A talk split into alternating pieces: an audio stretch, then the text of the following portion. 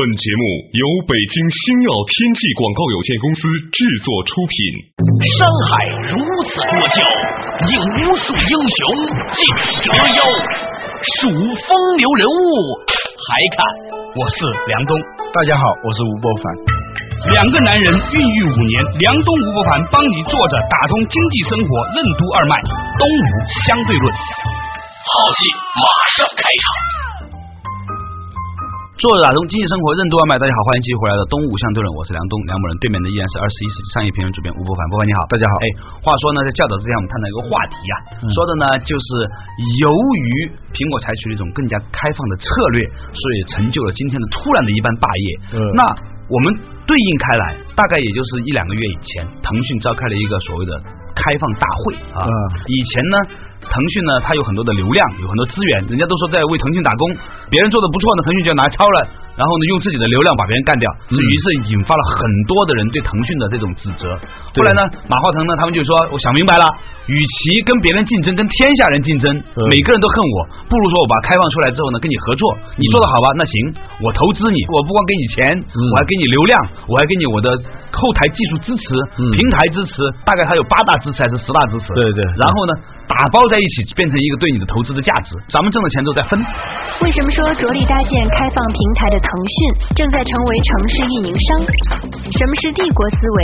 为什么说中心边缘式的竞争机构是强强者送给弱者的礼物？为什么说商业帝国会一直处于恐惧状态，而所有的帝国最终都会走向覆灭？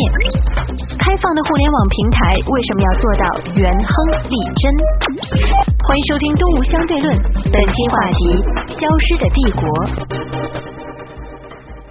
如果用一个城市来做比喻的话，嗯他现在呢就是想做一个城市运营商嗯这样一种角色。嗯当你的运营的系统足够好的时候，就会有越来越多的人和组织到你这个地方来盖楼也好，办公室也好，越来越多。你只要是人来的越多，公司越多，盖的楼越多。这个城市本身它就有一套盈利模式嘛，相当于税收的这样一种模式。嗯就我在支持你，我给你提供服务，你也在我的这个地方能够成长。你成长的越大，你赚的钱越多，我由于跟你一个利益捆绑，对那么我赚的钱越多，我就可以用城管、工商、税务，是吧？啊，对，这样呢，就是说帮助你小的公司来成功的时候呢，我自己我就不用那么累。过去呢是我去盖楼去，嗯一栋一栋的盖，一栋一栋的盖，或者把别人的给挤掉，这种方式呢，我把它叫做帝国思维。嗯什么叫帝国思维呢？帝国就是一个宗主国，嗯除宗主国之外，任何其他的国家那都是殖民地和附属国。嗯你跟我的关系呢，要不就臣服于我，给我纳贡。我发现你有一点苗头想威胁我的时候，嗯我就立即就把你消灭消灭掉啊！这就是典型的帝国的思维嘛。嗯就是一种中心边缘结构，我是中心，你是边缘，在这样一个世界体系当中，那些弱小的那些国家。它就处于一种永远不可能翻身的一个地位。有一个叫华勒斯坦的分析过这种世界体系，他说这种中心边缘结构是强者送给弱者的礼物嘛。嗯你拒绝它是一种失败。比如说一个小公司，你拒绝跟腾讯合作的话，那你不跟腾讯发生一点关系啊，那你就是自绝于整个互联网之外，有可能啊，嗯因为它越来越大嘛，几乎没有它不染指的地方嘛。你拒绝它是一种失败，你接受它呢也是一种失败，你就是当这个殖民地嘛。所以这种帝国思维呢，就会导致那些小公司没有自己的生存空间。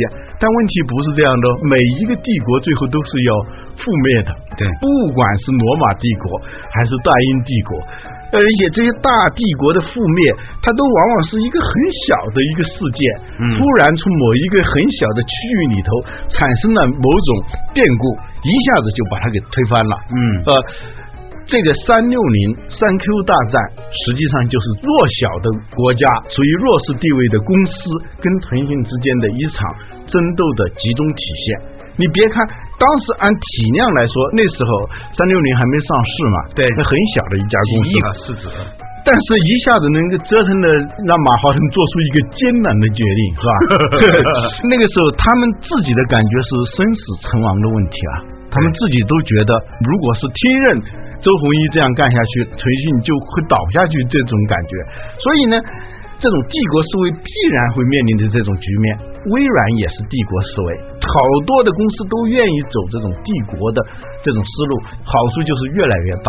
啊，钱都是我赚的，权力感会越来越膨胀。对，他是八百磅的大猩猩，别人都是一些猴子，香蕉都是我的，我吃不完的那烂香蕉你们捡一点儿，但是我即使不吃，我不让你捡，你也不敢捡，我一巴掌就能把你打碎了，就是这样一个大猩猩和猴群的这样一种结构，过去的那种竞争态势都是这样的。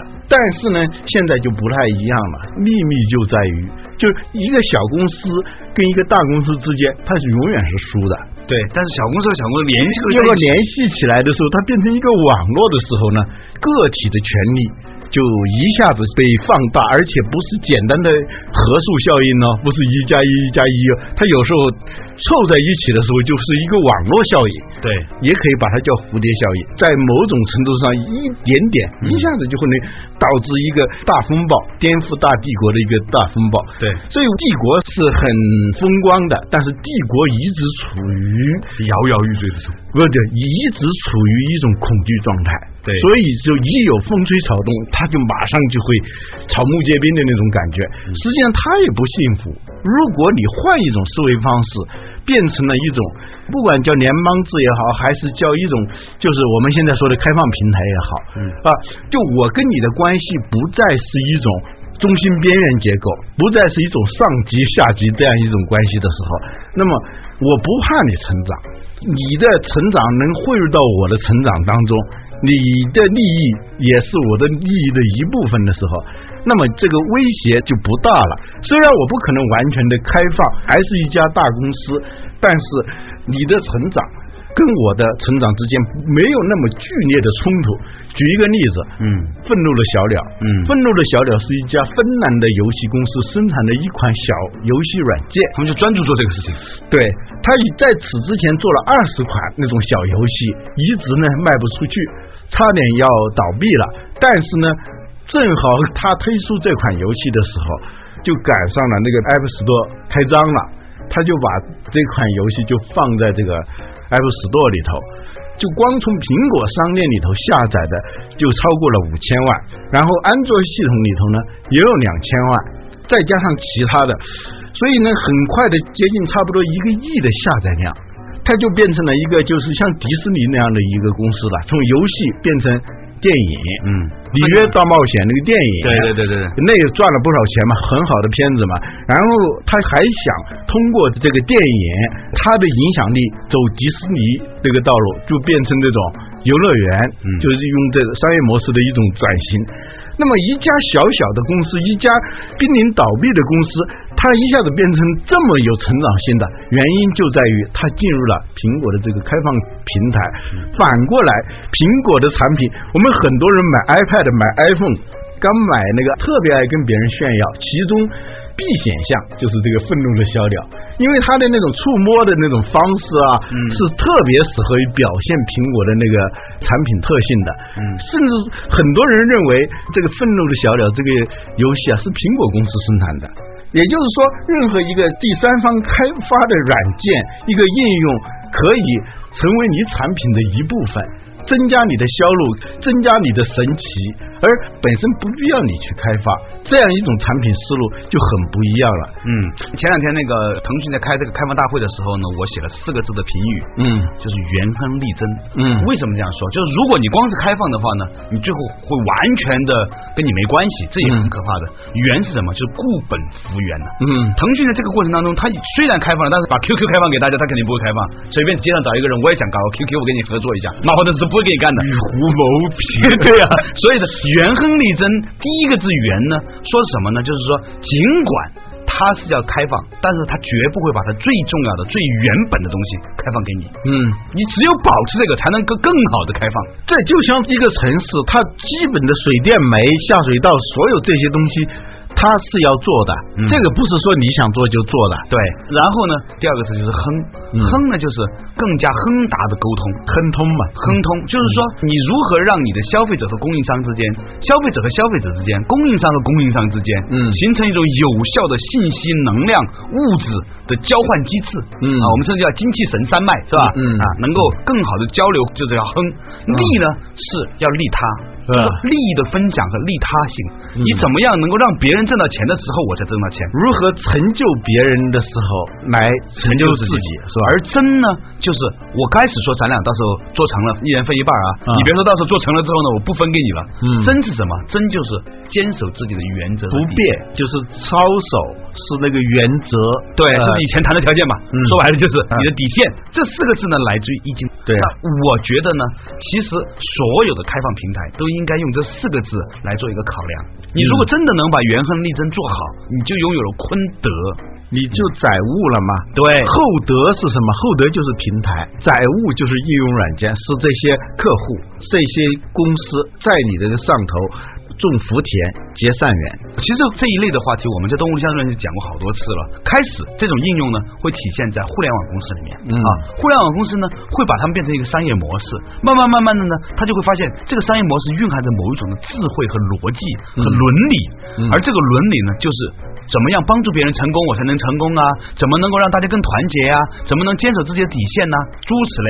当这种东西呢，由一个商业模式和商业语言变成某种的伦理文化语言的时候呢，甚至变成某种思维方式、心智模式的时候，对，它会扩展到其他领域。嗯，从最先的这个新经济领域到某一些传统经济领域，从经济领域到文化领域，从文化领域到其他更多的领域，这个事情才是真正有价值的东西。这就是云的意义嘛。对，就是一种资源能量的汇聚、共享、互联互通导致的一个能量的巨变。对，所以呢，刚才我们讲的这个话题呢，就是由一种新经济的公司所倡导的一种商业模式，最终我们认为它会成为一种广泛的被社会上更加认同的一种伦理价值。这种变化，我们有幸可以得以见证。啊，稍事休息，马上回来。作者打通经济生活，任督而买，东吴相对论。为什么越是低级生物生存的可能性越大，而越是高级生物生存空间越小？什么是生物进化的选择压和自我强化？为什么在某个领域越成功的企业越是难以适应商业环境的改变？为什么最适应考试制度的学生反而难以适应其他坐标系？为什么说世界上没有垃圾，只有放错位置、放错时间的资源？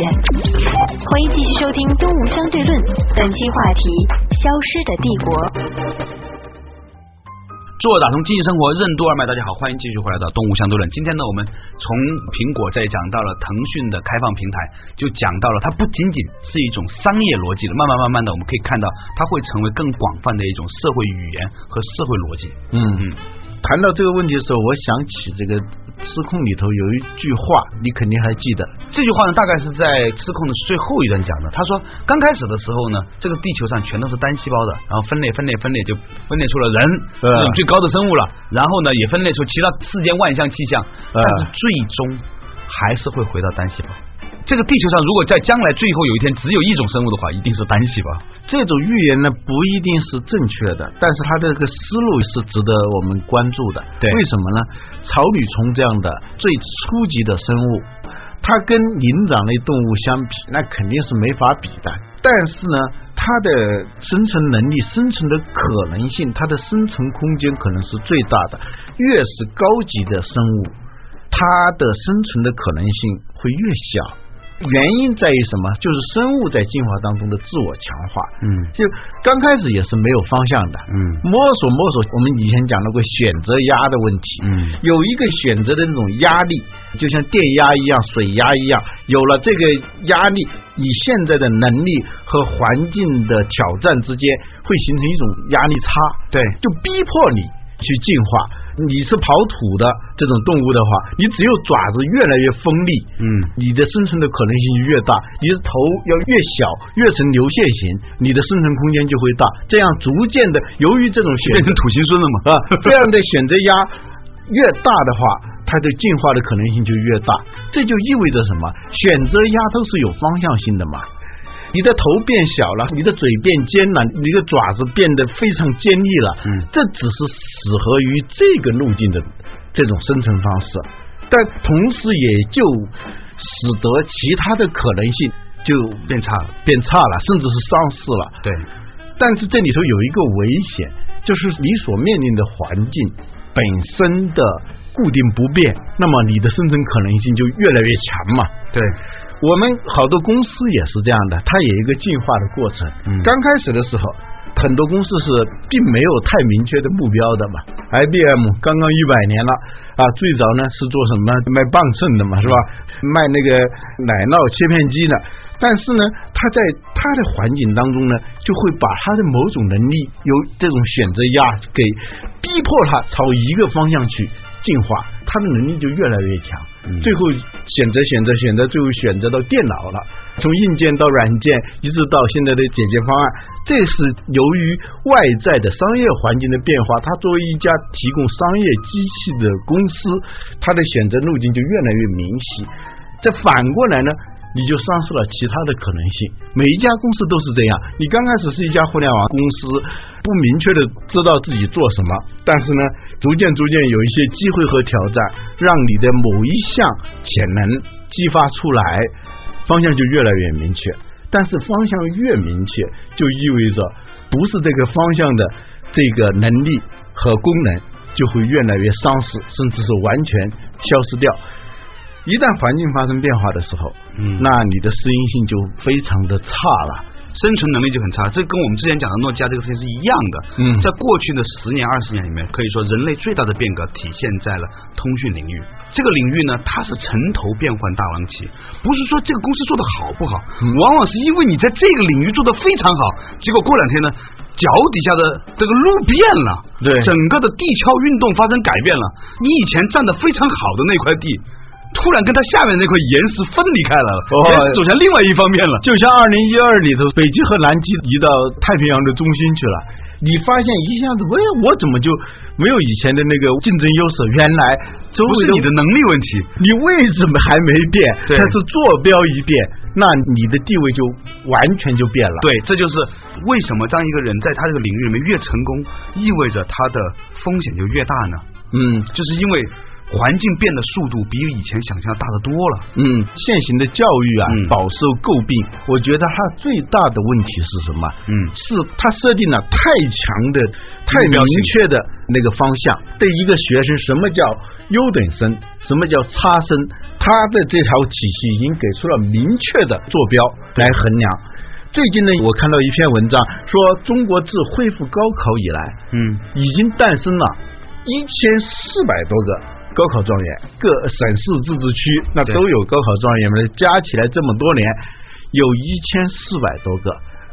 这是一个很可怕的数字。就目前的这一千四百多个高考状元，有的人已经找不到他们现在在干什么。无论是在商界、学界、政界，就几乎找不到崭露头角的人。嗯原因是什么呢？因为那个考试体系，他选择的那是一个坐标系，而社会选择的又是一个坐标系。你在那个坐标系里头越占有优势的，你可能在这个坐标系里头，一旦本身坐标系变了以后，你没有变，你还是那样，你还是很会考试，但是你的位置就莫名其妙从一个很中心的位置变成一个很边缘的位置。当然了，各行各业行行出状元，不一定说他们不是当年那么辉煌，不是那个众人皆知就做的不好，不是这个意思。就我只是说。这样一个参照系应该是多元的，我们对学生的选择至少是不要用一种参照系和选择体系把其他的可能性和生存路径给封死了。所以呢，如果你们家的小孩子成绩不好的时候呢，做父母的呀，也不要太沮丧。尽管大家在单位里面都在攀比，你儿子上了几中啊，你儿子有没有考什么奥数啊，你儿子怎么怎么样，那个呢都是浮云来的啊。最重要就是你的儿子是不是能够在他最擅长的这个领域里面得到了应该受到的教育。或者说你是否看到了在现有的坐标系之外，你看到了其他的不止一个的那个坐标系？行行出状元的意思就是三百六十行，可能有三百六十个坐标系。如何发现你孩子的优势，嗯发现你的优势，而不要因为某个坐标系之下，你看不到自己的优势，甚至是非常非常的劣势，你就垂头丧气。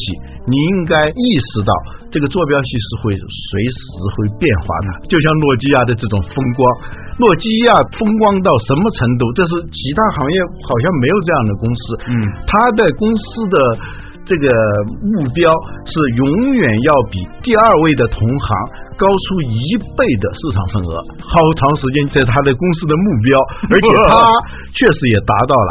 你想想是多神奇啊！这种力量，从一个用六年时间把摩托罗拉干掉，从北欧一个人口那么少的一个国家诞生这么一个直接、间接拉动这个 GDP 快占到这个国家的百分之二十的这么一个公司，如今啊、虽然最后的结局不一定是特别糟糕，但是种种传闻说明他的的确确陷入了巨大的困境当中。嗯嗯，当然了，他能不能够起死回生？像十九年以前，他在破产的边缘，用了六年的时间成为通信业的老大，也许他有这样一种恢复能力，但是它到底最后能不能这样？我觉得最大的一个悬念就在于它的公司的这个基因里头似乎具有某种开放的，适合于另外一个参照系里头也有价值的东西。如果它的优势全是按原来的参照系发展起来的，那么很可能它就没有翻身之日了。嗯，每个公司里面啊，它有它的命。这个命是什么呢？就是他的整个的一些选择。如果他在十几年前曾经快接近死亡，然后呢重组了能够出来的话，我对现在的诺基亚仍然有信心。只不过他现在还不算足够糟糕，也可能他的命是什么呢？是要最后压迫到马上就破产了啊！硬着陆的时候激发出某种东西。对对对，就像段誉的六脉神剑一样，呃他非得在每次最关键时刻就是出来是吧？平常想挤挤挤，老是挤不出来。所以呢，我现在觉得说，如果是这样的话，那还不如让诺基亚情况来得更糟糕一点。这样的话呢，它可以更加快的置之死地而后生，重新反弹。嗯但是呢，它必须要有这样的一股阳气在里面。这股阳气是什么？就是一个想要活下来、重新改变世界的这样的一种愿望和动力。所以前段时间讲节目也讲到这个问题：一个人你不想死，他怎么都不能死。所以最重要的就是内在的这种愿望。嗯如果这个公司上上下下有一种说我们要同仇敌忾，我们要重新要改变这个商业版图的，他有这种气的时候，我相信他就能成。如果他没有这股气了，他就完蛋了那。就气数已尽了。对，所以外部的环境，乔布斯怎么样，苹果怎么样，那都是一些外在的环境，是吧？说明当你决定怎么样的时候，哎，苹果又出现了什么样的变化，你又起来呢，也不一定的，嗯对吧？但是最重要的就是你内心，你是否还愿意坚守着你的那一种骄傲和信念？嗯对于公司是这样，对于人亦是如此。我前两天碰见一个医生哈，嗯他跟我讲他的老师啊，就是很多年之前跟他讲的一个秘诀。这个秘诀说的是什么呢？就是人呐、人活一口气。他说这个句话好像我们都知道啊。他说不是的，真正的秘密就在于很多人的衰老在于他认为我已经老。嗯很多人之所以到老的时候，九十岁的时候还能够再谈一次恋爱，是因为他觉得我还应该再来一次恋爱。嗯所以他又活了。嗯所以呢，重要的就是你是否永远在内心里面装着一个天真的小孩。嗯这个天真的小孩就是你的阳气，就是你的正气，就是你的生命原动力。这个东西是最不能丢的，他有就一切都有。据说啊，在 IT 这个行业里头，他七年一定会变一个版图的。嗯啊，我们想想七年前是什么样子？嗯七年前是零四年，嗯在这个 IT 业界最厉害的应该是说响当当的戴尔，是吧？现在我们很少听说戴尔了吧？对，通信领域里头，零四年的诺基亚那是无可置疑的如日中天啊啊所以这个如日中天这个词啊也不是太好，很不吉祥。到了中天就晚上在呃后半段偏夕阳西下嘛。但是他零四年的时候就是非常的强势的一家企业，用这个周期来算的话，七年之后又是什么样子也很难说。很难说。七年前的苹果第二次复兴刚刚起步，三十块钱美元不到。呃，对，当然还微软，嗯，零四年的时候的微软，那都是很厉害了啦。你现在就是说微软跟诺基亚走到一起，表面上是强强联合，实际上是弱弱联合了。嗯，啊，还有那个零四年的时候，英特尔也是很厉害的。目前在零四年的时候，Google 代表了整个世界的互联网的方向。对那个时候知道百度的人还都是一些下载 MP 三的一些人嘛，是吧？嗯，所以这个反过来，我们再看七年以后，那就不敢想啊。今天日日中天的公司，也有可能在七年之后七年之后夕阳西下，那是很难说的。所以这个也不值得奇怪。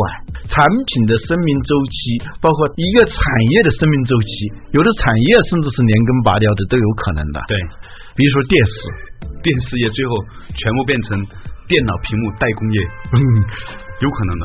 在七年前你说电视要消失啊，啊，别人认为你是一个很一个空谈家嘛，呃，一个哗众取宠的人嘛。